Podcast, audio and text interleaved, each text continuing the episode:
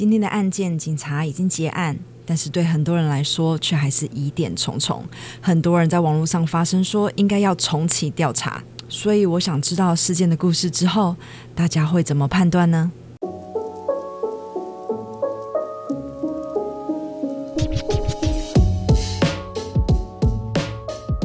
嗨，欢迎来到案件成瘾，我是 Jan，谢谢你点进来听今天的事件。如果你喜欢各种毛骨悚然或奇怪的案件的话，我建议你一定要订阅哦。在事件正式开始之前，容我岔题一下，因为我那天听到这件事情，觉得太好玩了，所以我想要跟大家聊一聊。你听过 Dancing Mania 吗？Dancing Mania 我翻成是狂舞症，是一种社会现象，就是一群人突然开始起舞之后，然后无法停下来。记得以前童话故事常常惩罚都是跳舞吗？为了要惩罚白雪公主的后母所做的罪行，她被穿上了炎热的铁鞋跳舞，直到她摔倒而死。还有红鞋子，一个女孩穿上了红舞鞋，最后被逼迫日以继夜的无法停止跳舞，直到要求猎人将自己的双脚砍下之后，才终于停止跳舞的故事。其实这些故事都是起源于好几场真实的事件，Dancing Mania 狂舞症而来。狂舞症真正的起源并没有一个答案，但是案例从七世纪到十七世纪都有。其中一个最大的规模事件是发生在一三七四年，一个小 case 开始之后，迅速的蔓延至整个欧洲。这些事件跳舞的人有男有女有小孩，有些人跳了几个小时、几天，甚至几个礼拜。甚至有记录是写几个月的，我觉得几个月有点夸张了，但是说不定可能。而在所有狂舞症的案例当中，最有名的应该是西元一五一八年，记录上表示一位女性突然开始起舞，然后神奇的慢慢有人加入她。最后一起跳舞的人记录是有将近四百个人一起跳舞，而且一直跳了好几个礼拜。然后他们的跳舞的方式都是那种很奇怪的舞蹈，就是身体非常的扭曲，就是好像是跳舞，但好像又不是的感觉。记录上有说，这些狂舞症的人们，很多情况下甚至因为跳得太过长久，而导致有人肋骨断裂、脱水、饥饿，还是继续的跳舞哦，一直无法停下来。然后更多的人是跳到中风或者是心脏病而死。记录上甚至说，很多人是直到死亡之前都还在扭动着，无法停下来，好可怕，对不对？真的是没有办法想象哎。这之后还有好几起的狂舞症记录，但是一直到十七世纪中，却突然完全消失了，没有再有发生的记录，很奇怪吧？狂舞症，据我所知，没有人知道真正发生的原因，但是发生的时间点好像都是跟大家生活特别辛苦的时期。有人怀疑是食物中毒，在以前那种年代，我可以想象食物中毒应该是蛮常发生的。也有人说是恶魔附身或诅咒，因此以前常常对这些舞者进行驱魔的仪式。但是有些城市在爆发这种情况的时候，人们会聘请音乐家来演奏，帮忙助兴，而使得狂舞症的状况有更加的恶化。一边帮忙演奏助兴，当然没更没有办法停下来吧。而且有些人说不定是因为听到音乐太好听了，所以才加入的。那再有很多资料，其实谈到 Dancing Mania，只不过是大家在苦难的时期一起跳舞来减轻痛苦罢了。其实根本就不是什么传染病之类的，更有人说，其实这些全部都是设计出来的假事件。不管原因是什么，我只觉得感谢这种事情不会再发生。听起来真的很可怕。Anyway，我之前听过 Dancing Mania 的事情，然后几天前又无预警的听到有人在讲，我就觉得应该可以跟大家聊一聊。不知道大家对这种类似的事件有没有兴趣呢？如果有的话，我可以翻一些有趣的事情跟大家聊一聊。好的，在案件开始之前，温馨的提醒，我会讲到血腥暴力和其他令人不适的内容。如果你对这些内容会感到不适或心理上受到影响，请自行斟酌是否继续收听。我今天想跟大家讲的案件呢，其实警方那一边已经结案了，但是很多 follow 这件事情的人却觉得疑点太多，根本不可能就这样结案吧。所以我想跟大家说，然后也想知道大家的感觉是如何。好，深吸一口气，案件开始喽。Julia Rose Davis 于一九九一年十一月出生于科罗拉多州的科罗拉多泉市，哦，好长，是科罗拉多州的第二大城市。Julia 十八个月大的时候，她的妹妹 Tobiana 又名 Toby 出生。Julia 小时候的记录非常的少，但是她的家人都说 Julia 是一个 sweetheart，她是一个说话非常温柔，而且很容易变成朋友的人。全家人，包括妈妈 Kim、Julia 和妹妹 Toby 的关系是非常的紧密的哦，而且两姐妹跟外公外婆的关系也是非常好的，尤其 Julia 和妹妹的关系几乎是密不可分。两人都说对方是自己最好的朋友。二零零九年，Julia 从 Ohio 的高中毕业后，她和妹妹都一起在离家不远的 Hollister 衣服店上班，一边考虑以后的发展。所以看起来，她从小到她高中毕业之后，其实一切都还蛮顺利的，没有什么大事发生，就是一个很正常的家庭。这天，二零一一年的十一月十八日，星期五。当时二十岁的 Julia 在下午三点到四点之间离开家，开车前往朋友 Kristen 的家里，打算两个人一起化妆啊、换衣服啊，准备好要出门。女生常常会这样哦，要出去的朋友先约一约去其中一个女生家里一起准备，然后顺便互相给对方一个建议，然后再一起准备一起出门。在穿好衣服和化妆后，他们前往了另外一个朋友 Brian 的家。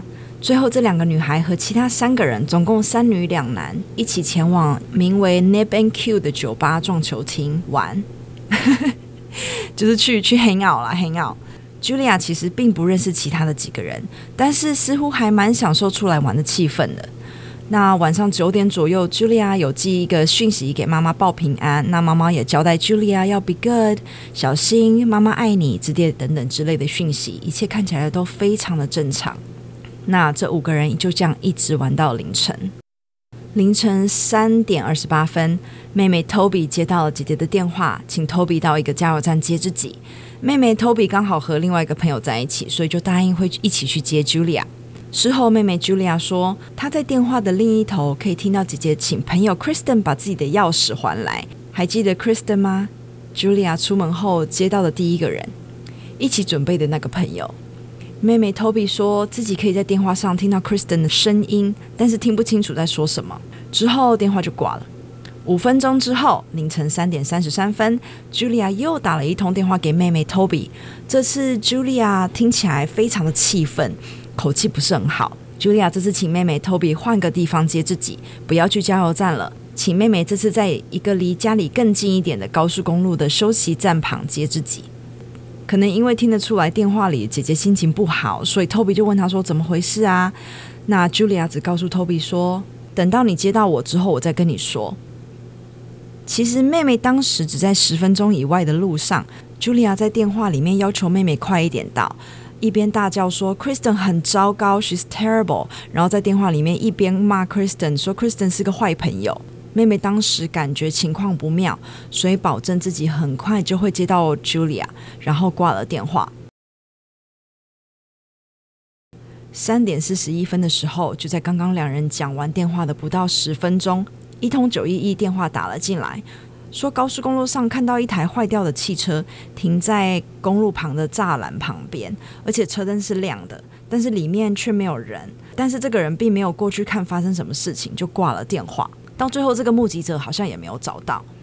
另外一通电话在三点四十八分打进来，就是刚刚九一一第一通九一一电话的七分钟之后，一样说是看到一台车停在路边，但是这次这个人有下车查看，然后他在电话里面说：“我觉得我好像看到一个人躺在路中央，好像已经去世了。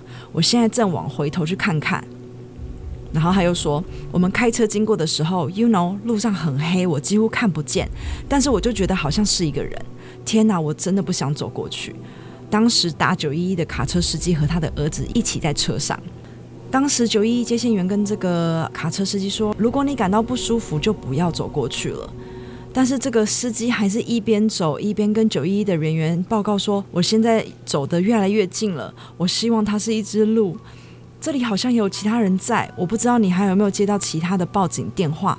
有另外的两个男人也停下来了。哦，是是是人的尸体。Oh my gosh！这个卡车司机整通电话都非常的颤抖的在跟九一一的人讲话。九一一接线员这个时候请司机帮忙确认这个倒地的人是不是还活着，或者是有没有呼吸。司机说，这个人的尸体散落的到处都是，他如果是这样的伤势是不可能活着的。可想当时的场景是有多么的触目惊心。九一一的接线员这时知道事态严重。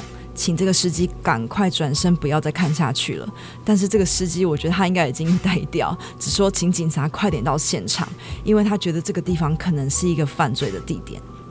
这个司机还有另外两个人也停下车来，然后想用手电筒来停止、来阻止附近的交通，但是其他不知情的车辆还是一辆一辆的直接开过他们身边。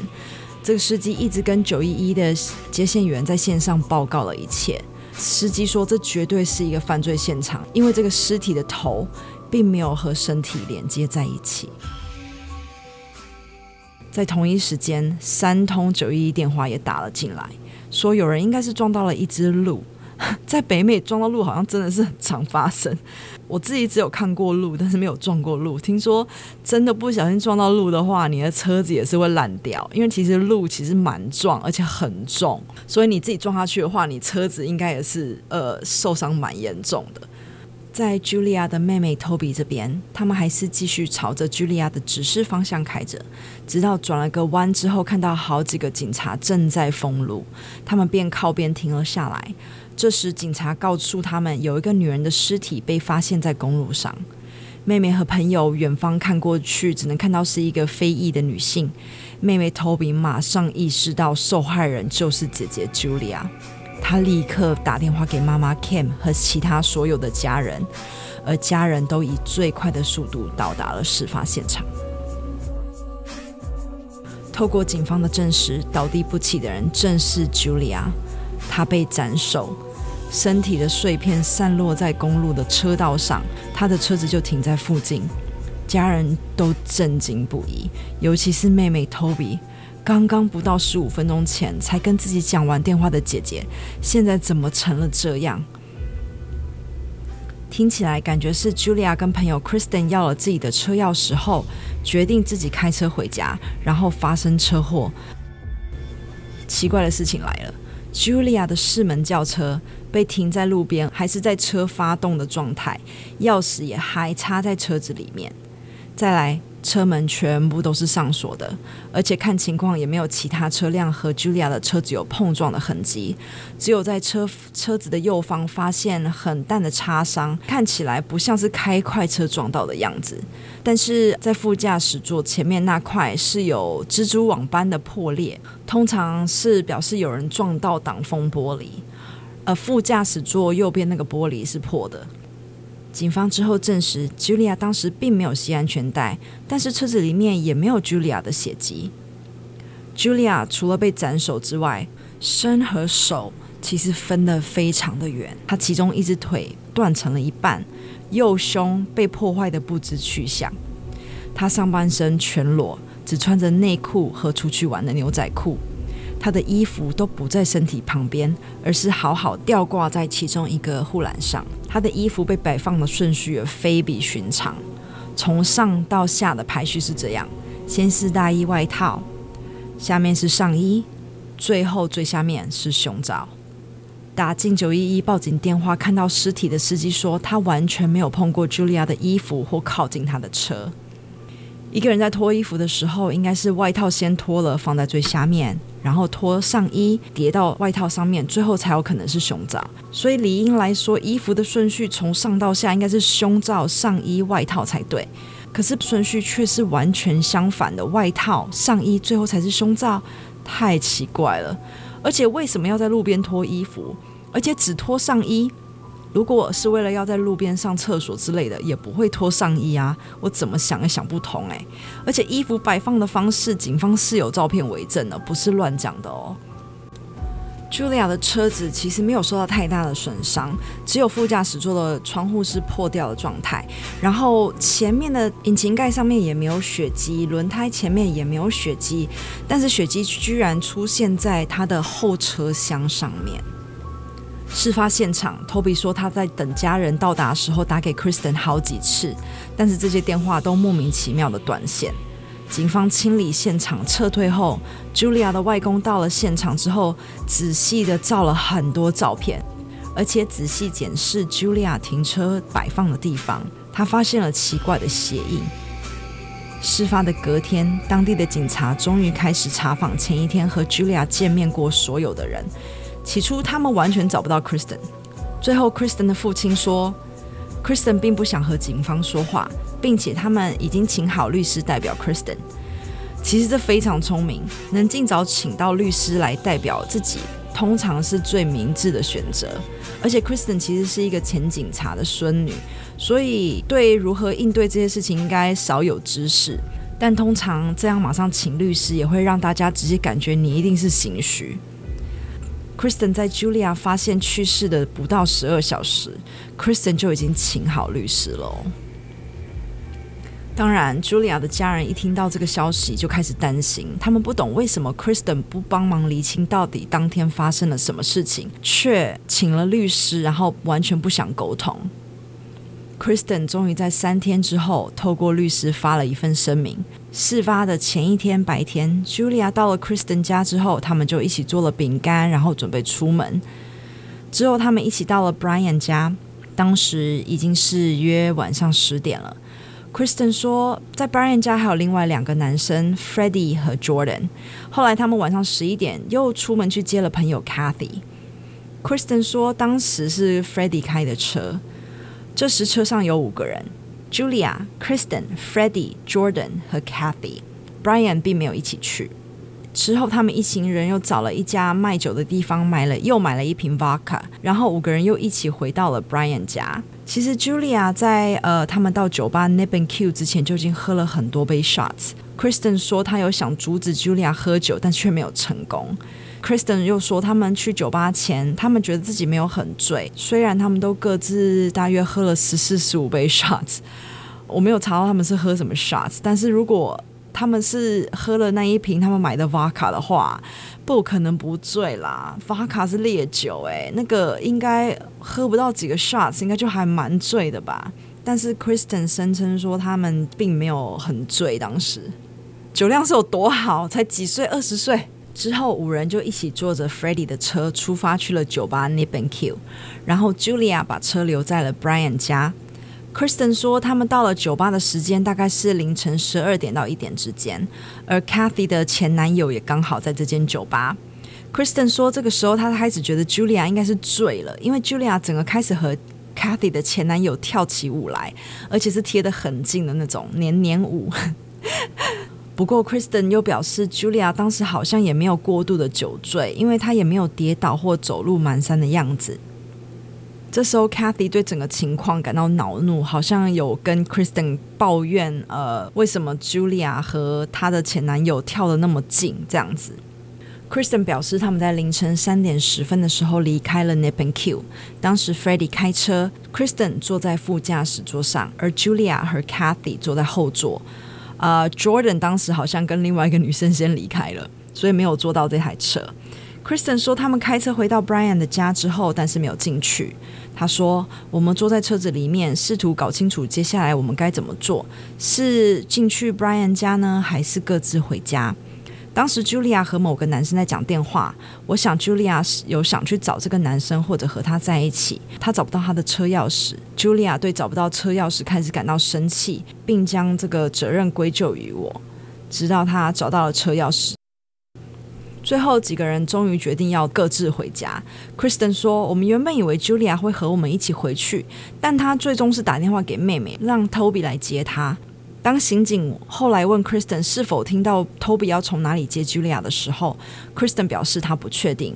Kristen 陈述了他当时听到 Julia 在电话上说的内容。Julia 在电话里面对 Toby 说：“Toby，我需要你来接我。等你来了，我会解释发生了什么事。”这里有一个奇怪的事情是，这段对话是 Julia 和 Toby 最后一通电话里面说的话。所以，如果 Kristen 当时没有和 Julia 在一起，在休息站那边，他。有听到这段话，其实是蛮不合理的，因为他说他们已经各自离开了嘛。Kristen 说他多次问 Julia 是否打算自己开车，Julia 都跟他说 “No，我在等我妹妹”。那几个人终于在凌晨三点四十分的时候，把 Julia 留在 Brian 的房子前面。Kristen 说，Toby 在三点五十分的时候有打电话给他，说找不到姐姐。呃，Kristen 就告诉 Toby 说，Julia 在 Brian 家前面，以及如何到达那里的指示。Kristen 当时也试图打电话给 Julia，但是没有人接听。Kristen 后来表示，他如果知道 Julia 会开车，绝对不会把 Julia 一个人留在那里。所以听起来是不是好像 Julia 骗 Kristen 说自己不会开车，然后自己还是开车到了休息站，可能真的是觉得不行了，才打电话给妹妹，或者是有人在说谎。之后，Freddie 事实证明带着 Kristen 和 Kathy 经过了麦当劳的 drive-through，后来回到 Kristen 的家。警方当然除了 Kristen 之外，也查问了 Freddie、Kathy 还有 Chris。Chris 就是 Kathy 的前男友，当晚和 Julia 在酒吧跳舞的人。Freddie 就是那开车的人，口供跟 Kristen 大同小异。不同的是，Freddie 说几个女生到了酒吧后就和他们分开，自己去 hang out 了。然后不久，他有看见 Julia 和一个男生在吵架的样子，但是 Freddie 并不认识那个男生。之后，他们四个人 Julia、Kristen、Freddie 和 Kathy 一起在酒吧关门前的五分钟离开了，回到 Brian 的家前面。到了 Brian 家之后，Freddie 声称当时只有 Julia 下了车，然后他有帮 Julia 找钥匙。找到之后，Julia 坐进了自己的车子里面后，Freddie 就载着其他两个女生离开。去麦当劳之前，Freddie 先经过了自己和 Jordan 的家，先去帮 Jordan 开门。之后，我没有查到为什么 Freddie 要回家帮 Jordan 开门，可能就钥匙掉了，或是没带钥匙出门之类的，应该是室友关系吧。或者是之后还要一起 hang out，但之后 Freddie 就跟着两个女生去买了麦当劳，之后将两个人一同载到 Kristen 家之后，Freddie 就离开了。哦，忘记讲一件事情，就是当时其实因为呃在车上的除了 Julia 的另外三个人，就是 Kristen、Freddie 跟 Kathy 三个人都有家庭的成员是警方的背景，所以很多人都说他们被警方包庇。但是这个是没有完全没有证据的一个说法。那 Kathy 只提供了一个很简短的供词给警方，基本上和 Kristen 和 Freddie 的一致，只有提到两个人被 Freddie 载到 Kristen 家之后，Kathy 说 Kristen 和 Toby 在电话里面谈话，Toby 说 Julia 出了车祸，他说 Toby 不告诉他们发生了什么事，只是一直挂断电话。Kathy 说，前男友 Chris 后来有来接她，然后她和 Chris 度过了就是整个早上这样，然后睡觉起来的时候，他才听说 Julia 已经去世的消息。而 Kathy 的前男友 Chris 也提供了简短的证词，他提到自己从九年级开始就认识 Julia，他已经不住在这附近，但他和 Julia 一直有保持联系。他也诚实的说，他当时就在 Nip Q。他说，在那里大部分的时间都和这三个女生在一起，但是他不记得女生之间有发生任何的不悦。Chris 也说，当时 Julia 喝了很多酒，还穿着高跟鞋。Chris 解释说，他只是陪伴着 Julia，因为他一直摔倒。奇怪，这个跟 Kristen 讲的就不一样咯。Kristen 说他完全没有醉的样子哦，但是 Chris 这一方说他非常的醉。Chris 确认他在凌晨四点左右的时候从 Kristen 家接走了 Kathy。他有问 Kathy 为什么 Julia 没有和他们在一起，然后 Kathy 说了一些关于 Kristen 和 Julia 争吵的事情，也提到 Kristen 对 Julia 不高兴，因为 Chris 和 Julia 讲话。Kristen 好像是因为这个前男友和 Julia 靠得很近而不开心，理由是因为 Kathy 也在现场，而且觉得 Chris 是 Kathy 的前男友，是有一种夫不可弃的那种味道吗？但都已经分手了，有差吗？而且我是不知道他们分手多久了。但是如果分手很久的话，我觉得应该还好吧。而且 Chris 后来也说是因为就是 Julia 一直摔倒啊。反正 anyway，这一切对于 Julia 的家人和很多人来说有很多不合理的地方。时间一天一天的过去，但是警方却迟迟的没有进度。很多人一直在推测说 Julia 的死绝对不是意外。有很多人都觉得 Julia 的死绝对不是普通的车祸造成的。很多的揣测包括 Kristen 和 Freddie 很有可能有涉案啊，还是有不认识的人撞见 Julia 的时候，对他起了不好的意念，所以事发当时他才会半身全裸。但是警方却不这么认为哦。警方在访问所有人之后，很快的就裁定 Julia 的死是一场车祸意外。之后，当晚与 Julia 在一起的这些人都没有再进一步的接受调查，他们的手机也从未被检查过。他们说，当时 Kristen、Kathy 和 Freddie 都有不在场证明。在 Julia 打电话给 Toby 的第二通、第三通电话之间，有一段来自附近麦当劳的监控录像，在驾驶座上清楚的录到了 Freddie。车上似乎还有其他两个人，一个在副驾驶座上，一个在后座，但是那个录像有点不清楚，所以不知道他们是谁。但是该录像的时间是为凌晨三点三十二分。真的就是事发的前十分钟。二零一三年事发快两年之后，警方才释出了茱莉亚当时的解剖报告，上面显示死因是因为汽车失控撞上护栏。不受约束的自动驾驶而造成多处伤害，酒精呢也是其中一个因素。它的违禁药物的结果呈现是阴性，但它的血液的酒精含量为零点一九，是美国法定驾驶上的上限的两倍多。最后，警方裁定 Julia 的死亡是一场意外。调查人员确定，Julia 在酒醉的状态下无拘无束的驾驶，在高速公路上高速的行驶后，撞到了副驾驶座一侧的护栏。她被抛到车外，并在安全气囊展开的同时，从副驾驶右边的窗户飞出。因为只有那一片窗户是破掉的，所以他只能从那里飞出去。警方说，Julia 的头会断掉的原因，是因为他飞出车外之后，他的脖子卡到了右边的护栏，然后因为他是在呃往前撞飞的状态，所以他的头是被护栏的。呃，上方直接就是切断的意思，我觉得这个真的是超离奇。但是 Julia 的妈妈 Kim 在她的脸书页面上讲述了警方告诉她的情况后，她完全不认为是这个样子。她觉得警方说的 Julia 当时从副驾驶窗户飞出，撞到两根。柱子之后，又弹到车子的后方。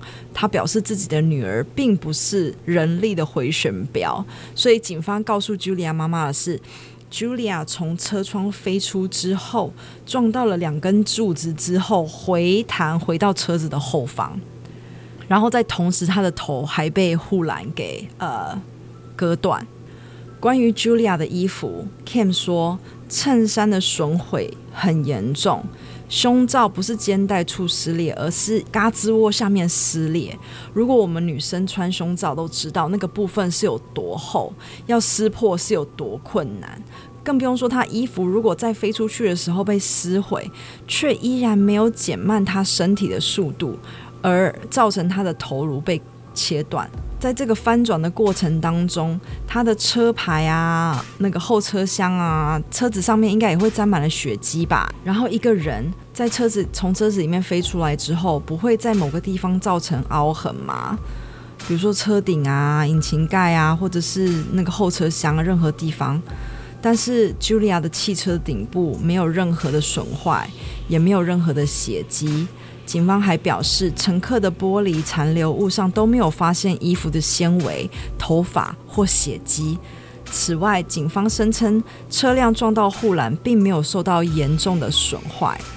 所以，这样子是不是在高速的状态下撞到的话，会发生这所有飞出去啊、翻转啊、头颅被割断的所有种种啊？这也是大家怀疑的很大一部分。此外，Julia 最喜欢的钥匙圈也不见了。那是一个有宝石点缀的 J 的钥匙圈，是 Toby 送他的。然后 Toby 说他从未看过 Julia 取下这个钥匙圈过。后来，Julia 的家人发现钥匙圈是被 Kristen 拿走的。Julia 的家人声称，Kristen 后来讲了很多关于为什么他自己会有这个钥匙圈的理由解释。我觉得为什么钥匙圈和车钥匙会是分开的状态，也蛮值得讨论一下的。我并不觉得有人会把车钥匙和其他钥匙分开，诶，因为你常常要开车出门，你一定会把车钥匙跟至少我自己是这样，就是把车钥匙跟我家里啊钥匙都一定是锁在一起的，不可能会把它分开的。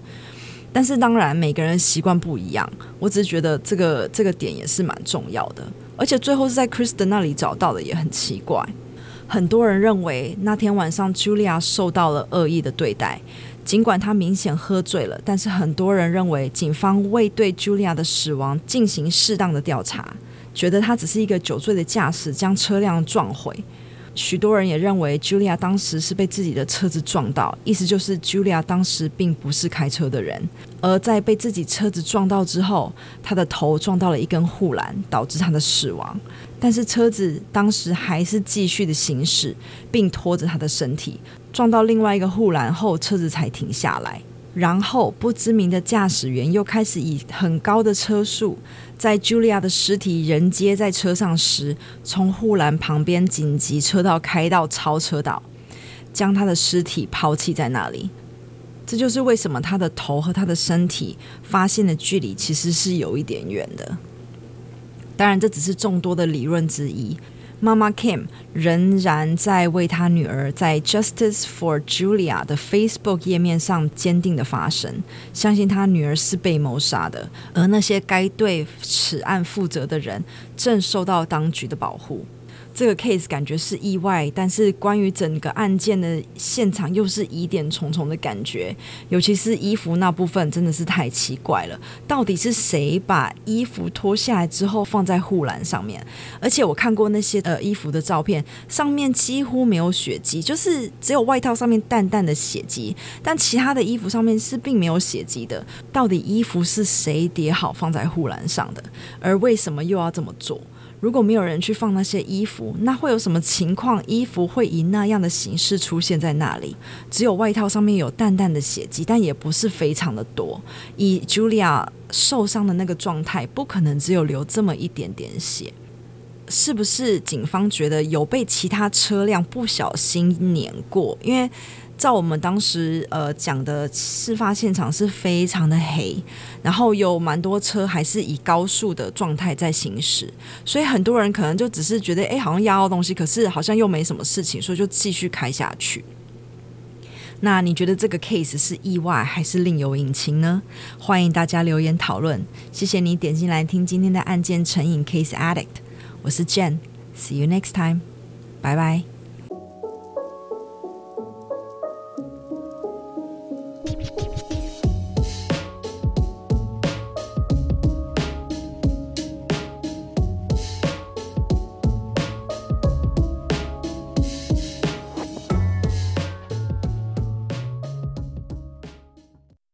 新闻出来之后，很多揣测鲍鱼，鲍鱼 在讲什么了？